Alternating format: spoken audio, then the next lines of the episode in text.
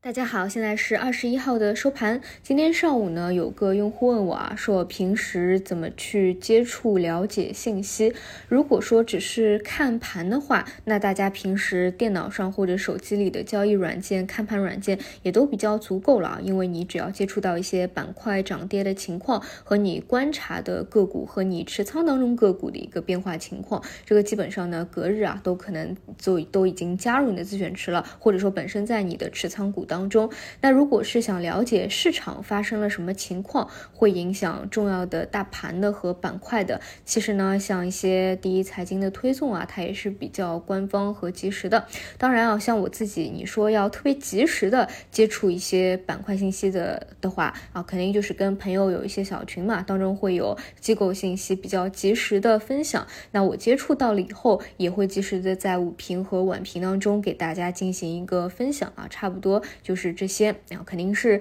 呃群里朋友的这个交流会更加及时一些。但其实我想说啊，信息本身它不是最为重要的，市场影响市场涨跌的有很多啊，像我们现在这种情况有很多小道消息。但其实就像我说的，我们就看大盘本身嘛，现在就是在上三千三百一，下三千二百二这样的一个白点区间当中进行一个上下波动，其实就是打到箱体上沿过不去就有一波跳水，打到下沿有资金。去做一个承接，想要再去捞的啊，再去进攻的，那就有一个反弹。其实跟本身的信息真的没有那么的重要。而对于板块趋势来说，你能够认准这是一个大的方向、大的趋势，其实就是把握一个图形啊，根据图形把握一个节奏就好。就比如今天的一个钙钛矿吧，我中午给大家分享的，像奥联爱奥联电子啊，前期的一个钙钛矿的龙头都翻了两倍快三倍的啊，出现了一个惊天的大雷啊，就说造假，就说这个。我们说看新技术嘛，你最关注什么？就是一个技术团队啊，你技术团队的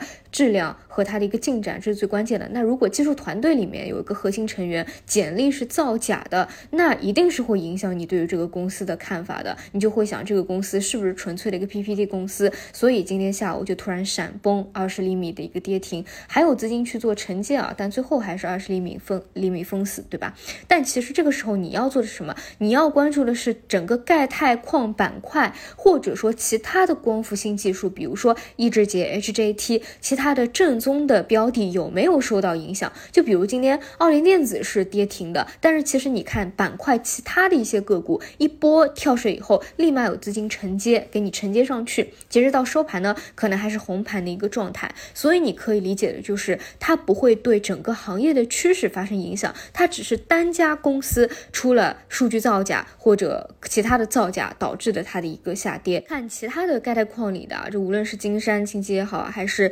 HJT 的这个金刚、光伏啊，这个宝兴啊，其实都没有受到太大的一个影响，所以资金的态度你是很明白的，一定要清楚啊，就是看板块趋势和个股。暴雷它是不一样的，那我觉得所谓的信息还关键还是要尊重市场本身嘛，啊，如果你不尊重市场，纯粹只是自己主观的一个判断，那肯定是会影响到你自己真正的一个操作的。所以市场怎么走，敬畏市场，我觉得还是放在第一位的。但就是说你没有自己基础的一个判断，就很容易涨了你去追涨，然后就被套；跌了呢，你看跌就去割肉了，结果又有一个反弹了啊。所以关键还是看长期的行业发展趋势。毕竟在注册制的新规下，会越来越利好这些真正的绩优股啊。那对于炒小炒差的，一定是会慢慢的退出啊。你看现在情绪股基本上都已经被资金抛弃了嘛。也许未来会有一个回光返照，但是整个大的趋势和呃监管层的一个态度已经是放在这里比较明显了。那再说回今天的盘面，整个双创啊是相当弱势的，已经是持续连续回调了。就主板相对比较强，这个也是跟板块啊这个大权重的。个股相对比较好是有关的啊，但是本身的板块节奏大家也能够看出来是比较混乱和杂乱的，并没有特别明显的资金进攻哪个主流的一个方向。人工智能目前依旧是主线，那昨天继续进攻，今天预期就是一个分化，也是如期分化，并且尾盘呢出现了人气标的第一波起来的人气标的跳水的一个情况。那么落实到明天又是一个修复的预期，因此对于人工智能呢，大家如果要看，一定要去看那些。核心的大票的趋势类的标的，有回调有分歧，你可以去看看有没有低吸的机会。但是有拉升啊，尤其是没有经过一波非常充分的回调的，也要去注意一下，要不要去先进行一个卖出的动作，后面回调下来再接。本身呢，它的一个节奏也会比较快一些。还是那个观点啊，主线观点没有发生变化，